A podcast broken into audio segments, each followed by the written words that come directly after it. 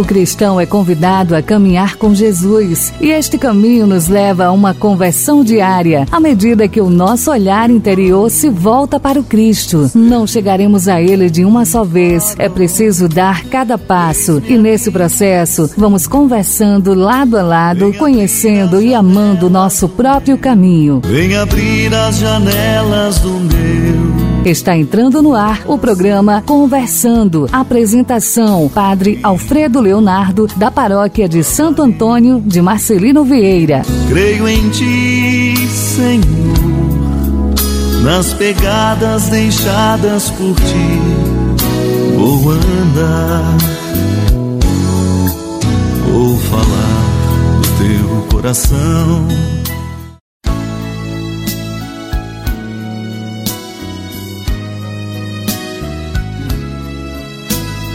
Olá, querido ouvintes, sintonizados agora pela FM Liberdade 88.3.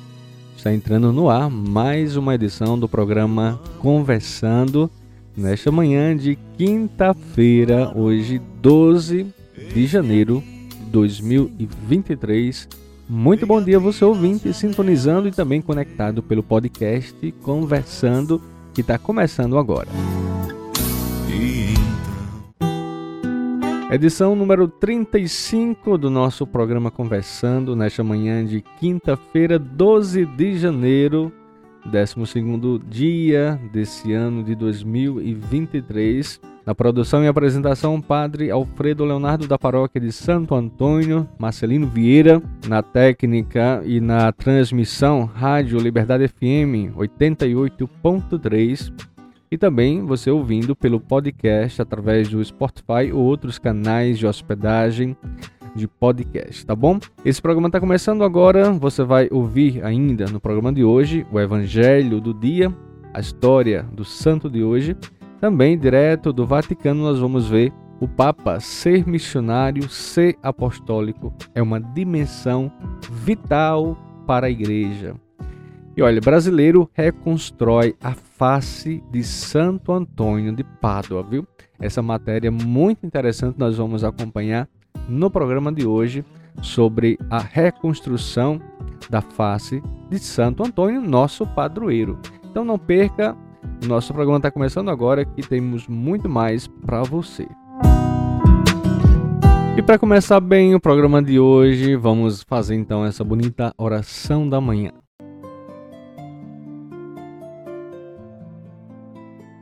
Senhor, no início deste dia que amanhece, venho pedir-te a paz, a sabedoria, a força.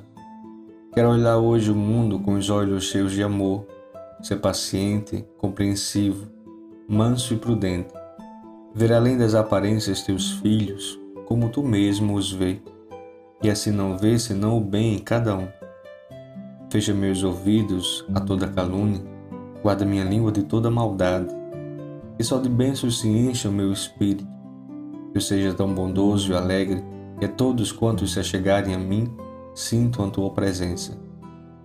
Reveste-me, Senhor, de tua beleza e que no decurso deste dia eu te revele a todos. Amém.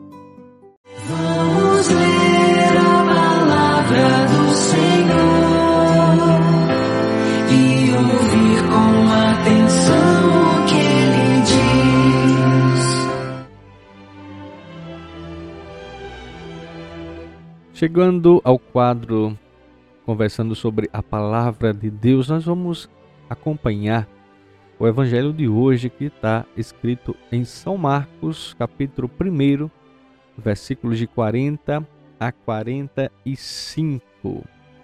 É bem interessante que estamos no ano 2023, o ano A do evangelho de São Mateus, mas hoje, esses dias também estamos acompanhando muito durante a semana, né, que já estamos no tempo comum, o Evangelho de São Marcos.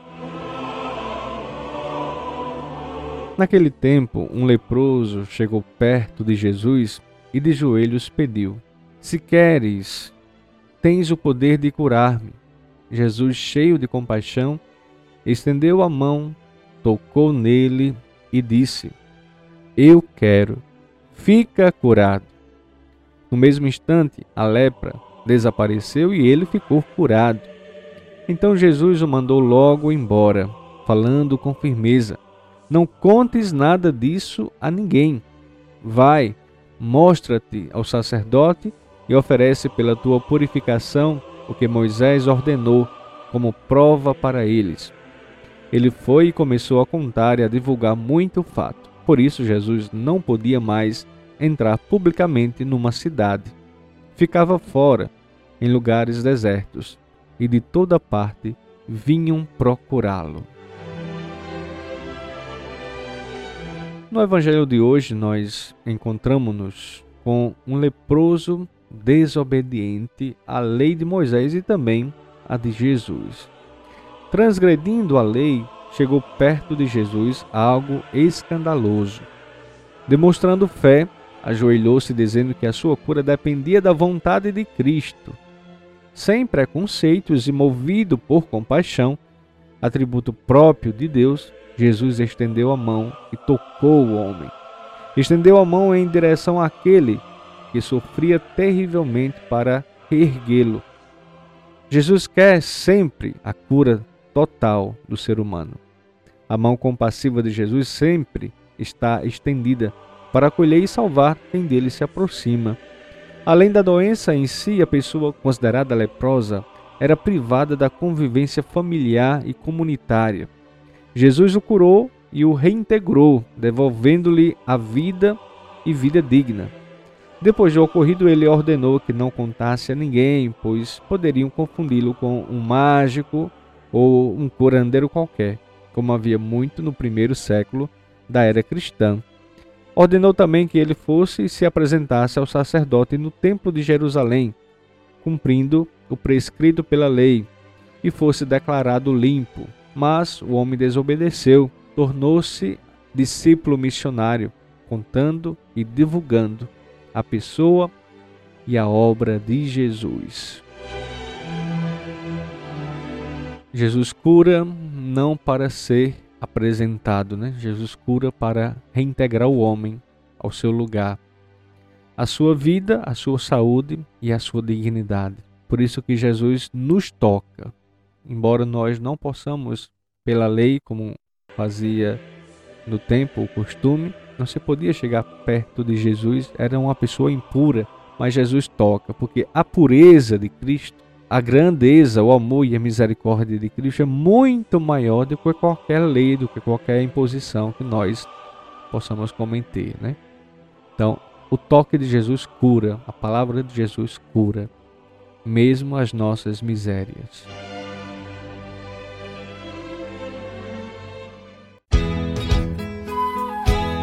Ensina-me, Senhor, a rezar a minha sede, a pedir-te não que arranqueis de mim a resolvas, mas a amplies ainda naquela medida que desconheço e que apenas sei que é a tua. Ensina-me, Senhor, a beber da própria sede de ti, como quem se alimenta mesmo às escuras, da frescura da nascente. Que a sede me torne mil vezes mendigo, que ponha enamorado e faça de mim peregrino, que ela me obrigue a preferir a estrada, a estalagem e o aperto da confiança ao programado do cálculo. Que esta sede se torne um mapa e a viagem, a palavra certa e acesa, e os gestos que prepara a mesa onde partilhamos o dom.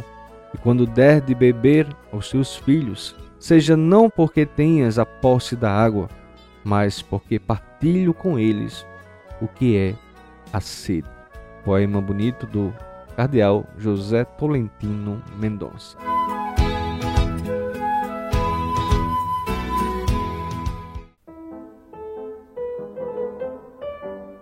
Muito bem, então vamos agora para o quadro do santo de hoje, conhecer a história e a vida de São Bernardo de Corleone.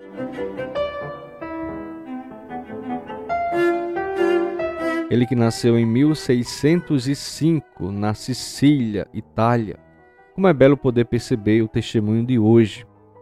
Como a misericórdia de Deus fez maravilhas a partir do arrependimento. São Bernardo foi crescendo uma vida longe do relacionamento com Deus e com a igreja. Logo distante de si e do amor aos irmãos, o orgulho foi tomando conta do seu coração. Então decidiu entrar para a vida militar. Não para servir a sociedade, mas para dominá-la. De fato, ele estava longe de Deus. Resultado: numa das muitas discussões que viraram briga, ele acabou num duelo ferindo de morte um companheiro seu da vida militar. Foi neste momento trágico de sua história que ele abriu o coração para Deus, pois sua consciência foi pesando. Embora ele tenha fugido e recorrido a um chamado, direito de asilo, não foi preso, mas estava preso a uma vida de pecado. Quem poderia resgatá-lo? Nosso Senhor Jesus Cristo, o Verbo encarnado, que veio nos assumir a nossa fragilidade e nos revelar este amor que redime, que salva e que é a nossa esperança. Assim arrependeu-se e começou a buscar a vida nova em Deus, uma vida de igreja sacramental. Discerniu um chamado à vida religiosa, buscou a família franciscana e ali tornou-se irmão religioso fiel às regras. De fato, se antes expressava arrogância, agora comunicava paz, penitência, luta contra o pecado. Ele foi se santificando também no serviço ao próximo. Santidade sem serviço aos outros pode ser apenas um ideal, mas, no concreto, essa luta, esse bom combate é para sermos melhores em Deus, melhores uns para os outros. Religioso capuchinho, modelo de vida na pobreza, na castidade e na obediência. Este santo do século 17 nos convida neste novo milênio a sermos sinais do poder que a misericórdia divina tem de, com a nossa ajuda e o nosso sim, fazer-nos santos. São Bernardo, rogue a Deus por nós.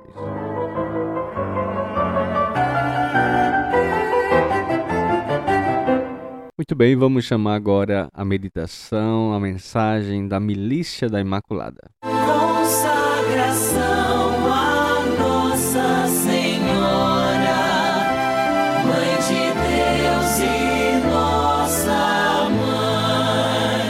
Produção Milícia da Imaculada. A devoção a Maria é o sinal mais claro de uma família unida. É o meio mais eficaz de produzir famílias santas, afirma Padre Gabriel Roschini. A graça não destrói a natureza, mas a eleva e aperfeiçoa. Foi por isso que Deus, ao confiar seu Filho único aos cuidados de Maria e José, quis que ela, como toda boa mãe, fosse o centro e o coração da Sagrada Família. A ela, Jesus, com incrível humildade, e José, com castíssimo amor, dedicaram seus melhores afetos e atenções. Por isso, Maria, ainda hoje, deve continuar sendo a alma e o coração dos lares cristãos. Ela é a rainha modelo, a ajuda e o ânimo para todas as famílias que desejam permanecer unidas a ser santas, como santa foi a casinha de Nazaré. A devoção a Maria é uma fonte viva de benefícios, não só para o indivíduo, mas também para toda a sociedade, seja doméstica, seja civil ou religiosa. Não é fácil ser família cristã nos dias de hoje onde os meios de comunicação muitas vezes valorizam a imoralidade. Quando a droga está em todo lugar e tudo é permitido, contraria os mandamentos da lei de Deus. Consagremos nossas famílias a Maria, para que diante dos desafios do mundo moderno, ela persevere sua fé, vida de oração, acolhimento de palavra e vida de sacramento. Amém.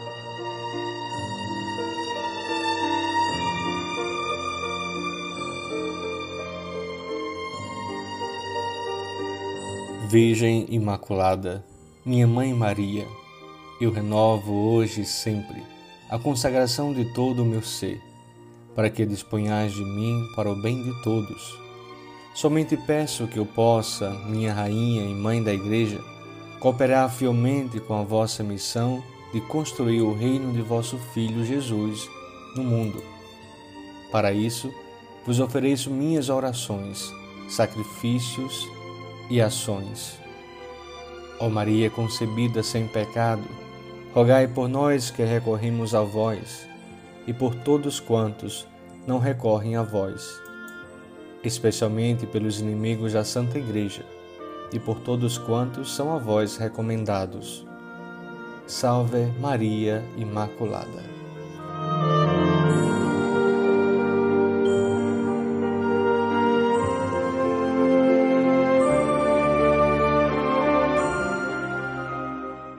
Olha, um brasileiro reconstruiu a face de Santo Antônio de Pádua. Pois bem, Cícero Moraes, designer brasileiro da cidade de Sinop, Mato Grosso, apresenta uma nova modelagem do rosto de Santo Antônio de Pádua. O profissional compartilha também fatos da sua história pessoal. Nós temos a matéria completa aqui direto da Rádio Vaticana, bastante interessante, vale a pena a gente conferir nós que somos devotos de Santo Antônio, interessante a gente conhecer também essa história bonita da reconstrução da face, do rosto de nosso padroeiro Santo Antônio. Vamos ouvir.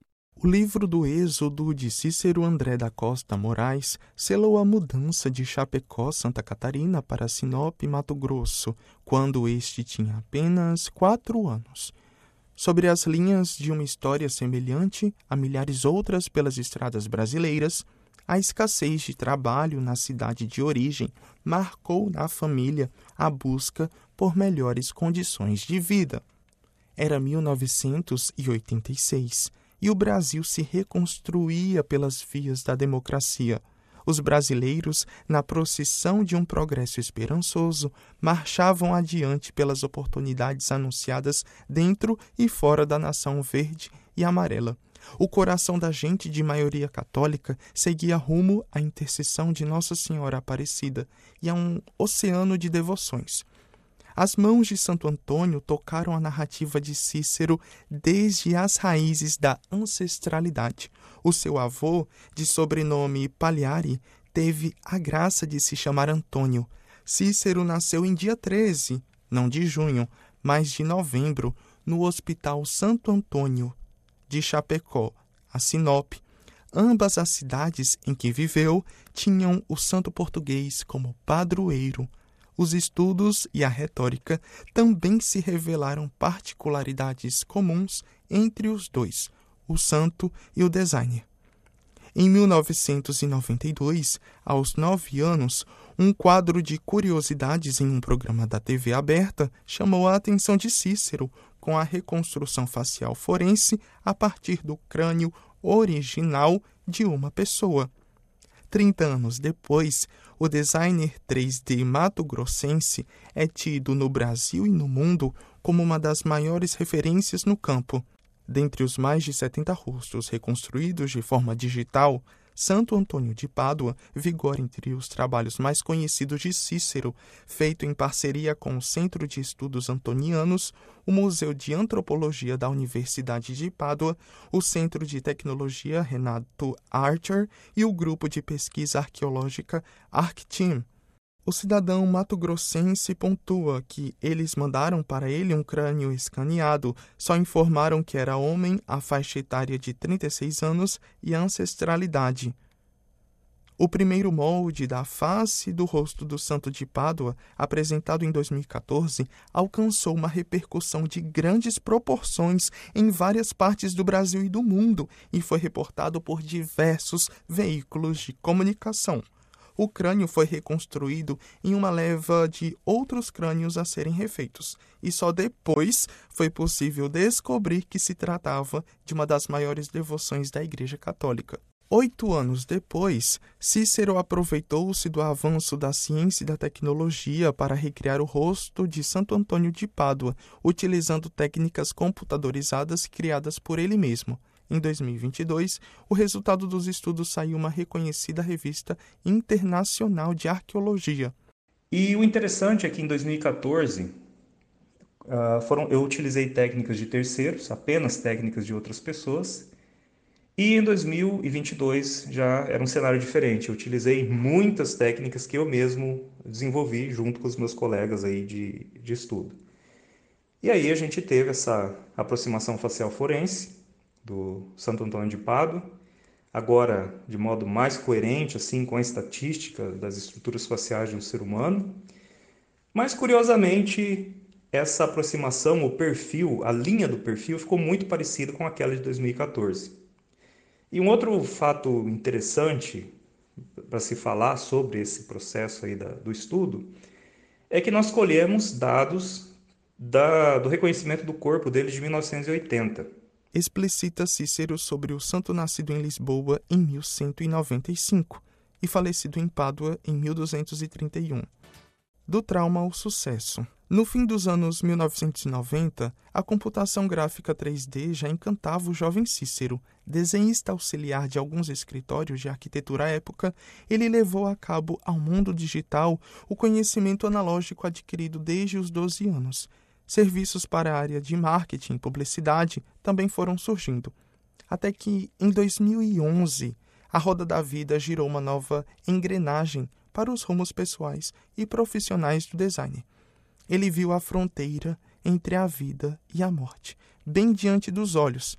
Ele viu o perigo. Era noite e a caminho de uma visita aos pais quando, no meio do percurso, surgiram bandidos que apontaram um revólver em sua direção. A reação foi inevitável. Um tiro de raspão o atingiu, mas a bala mais dolorosa foi aquela que atingiu a alma, com um trauma que o deixou recluso por 15 dias. O pânico não o deixava sair de casa. A depressão bateu à porta e de intrusa permaneceu por longo tempo. Mas eis que não só de descidas é feita a caminhada do homem, as subidas também fazem parte. Cícero despertou um desejo hibernado desde 1992 em seu inconsciente. O gosto pela técnica de retratar graficamente pessoas vivas ou falecidas através de modelagem 3D. Foi então que, ao passar pelo sepulcro da existência humana, ele deixou os panos e os planos velhos para trás e foi em busca de novos sentidos para o seu viver. Ele sacrificou-se em estudar, aprender, se refazer, decodificar palavras difíceis em inglês e tantos outros códigos. E do sacrifício veio a glória de vestir sobre si uma nova roupagem de designer nasceu Cícero, que hoje o Brasil e o mundo conhecem como o prodígio de Sinop. O Cícero que deu vida a um campo ainda pouco explorado e a pessoas que, em sua grande maioria, vieram ao mundo tempos antes da existência de registros fotográficos. Novas descobertas por meio do autoconhecimento. Estudos e treinos na academia vigoram entre os afazeres da rotina de Cícero Moraes. Há alguns meses, já perto dos 40 anos, o desbravador de novos mundos e descobertas surpreendeu-se com o diagnóstico que lhe foi apresentado com muita cautela, busca e acompanhamento de um psicólogo. Ele fazia parte do mundo de pessoas com altas habilidades, superdotação. Desde o princípio, Cícero imaginava que um indivíduo com superdotação era alguém com memória totalmente fotográfica, capaz de fazer cálculos complexos de cabeça, praticamente um computador humano, imune a erros. No entanto, pesquisas revelaram que o horizonte dos que possuíam essa condição era muito maior. O mote inicial pela busca incessante de autoconhecimento aos 39 anos veio através de uma crise muito comum nessa idade e também chamada crise da meia-idade ou metanoia, a qual Cícero explica como uma espécie de adolescência adulta, onde o mundo psicológico sofre profunda turbulência, fazendo com que o indivíduo reveja seus conceitos e reestruture a forma com que encara a própria existência. O designer e o seu legado. Cícero Moraes é um 3D designer brasileiro especializado em reconstrução facial forense projeto e confecção de próteses faciais humanas, próteses veterinárias, planejamento de cirurgias faciais, reconstrução de cenas de crimes, recuperação digital de patrimônio arqueológico e o desenvolvimento add-ons em Python para o Blender nas áreas de cirurgia ortognática, ortodontia e rinoplastia. Recebeu diversas honrarias, dentre elas nove moções de aplauso oferecidas pela Câmara de Vereadores de Sinop, comenda colonizadora em Pepino, título de cidadão mato-grossense, reconhecimento por parte do governo regional de Lambayeque, Peru, pela reconstrução facial do Senhor de Sipã, medalha Inca, um reconhecimento do Ministério da República Tcheca e um reconhecimento da Arquidiocese de Kosik, Eslováquia, pelas suas contribuições à religião oficial e à história do país. Em 2021, obteve o reconhecimento do Guinness World Records pelo primeiro casco de tartaruga impresso em 3D no mundo. Em 2022, recebeu o título de doutor honoris causa pela Faculdade Tecnológica de Limoeiro do Norte e pela Fundação Cariri, por suas contribuições à ciência, utilizando a computação gráfica 3D. Seus trabalhos foram noticiados nos principais meios de comunicação do mundo e as publicações traduzidas para mais de 100 idiomas. As palavras finais de Cícero dizem: Então, todos esses trabalhos aí, todas essas contribuições fazem com que hoje eu viva a minha vida de modo muito contente, satisfatório, feliz, junto à família, né, pessoas que me ajudaram. No caso, a minha mãe, desde jovem, ela sempre incentivou a questão da leitura. Mesmo a gente não tendo um, uma tradição acadêmica na família, é, ela sempre soube que a leitura era muito importante, então ela incentivava, eu gostava de ler e lia desde muito jovem, tudo que é tipo de, de leitura. E é isso, eu acho que o mundo é um lugar muito mais agradável quando você se reconhece, quando você tem empatia pelas pessoas, mas uma empatia que não te faça mal e também não faça mal para as pessoas. E uma forma de tornar essa empatia algo produtivo é justamente compartilhando os resultados dessas vitórias para que o mundo ele possa ser melhor, né, se todo mundo fizer a sua parte. Coisa bastante interessante você ouviu agora no programa Conversando, a história da reconstrução por um brasileiro da face do rosto de Santo Antônio de Pádua. Vale a pena a gente pesquisar na internet para ver como é que ficou né, a imagem de Santo Antônio. Nós vamos chamar ainda, dá tempo, né? Chamar ainda a mensagem do Pão Diário. É bem rapidinho, a gente já volta. Meu Deus, obrigado por interromperes a trajetória descendente da minha vida, transformando-me em nova criatura. Olá, querido amigo do Pão Diário, muito bem-vindo à nossa mensagem de esperança e encorajamento do dia. Hoje vou ler o texto de Ellison Queira com o título Quebrando o Ciclo. Davi apanhou de seu pai pela primeira vez aos sete anos, depois de quebrar acidentalmente uma janela, e relatou: Ele me chutou, deu-me um soco e mais tarde se desculpou. Meu pai era alcoólatra abusivo e agora estou fazendo o meu melhor para acabar com esse ciclo. Mas levou muito tempo para Davi atingir esse ponto, pois a maior parte de seus 20 anos foram passados dentro de uma prisão ou em liberdade condicional, e dentro e fora de centros de reabilitação. Quando parecia que os seus sonhos estavam totalmente frustrados, ele encontrou esperança num local que centrava sua abordagem no relacionamento com Jesus. Ele disse: Eu sempre me sentia desesperado. Agora me esforço para seguir em outra direção. Ao acordar, a primeira coisa que faço é entregar a minha vontade a Deus. Quando nós nos achegamos a Deus com a vida despedaçada, seja pelo mal dos outros ou pelo nosso, Deus toma o nosso coração despedaçado e o transforma em novo. Todo aquele que está em Cristo se tornou nova criação conforme 2 Coríntios capítulo 5, versículo 17. O amor e a vida de Cristo interrompem o ciclo do passado, dando-nos um novo futuro. E não acaba aí. Ao longo de nossa vida, podemos encontrar esperança e força no que Deus fez e continua a fazer em nós todos os dias.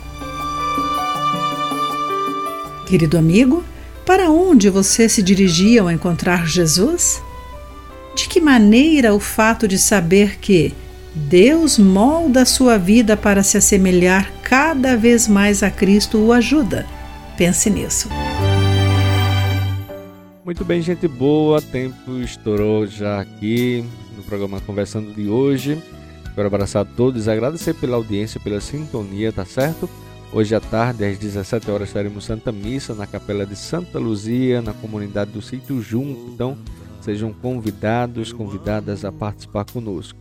Eu deixo meu abraço, a bênção de Deus para cada um de vocês. Até amanhã, se Deus quiser. Senhor, vem abrir as janelas do meu coração.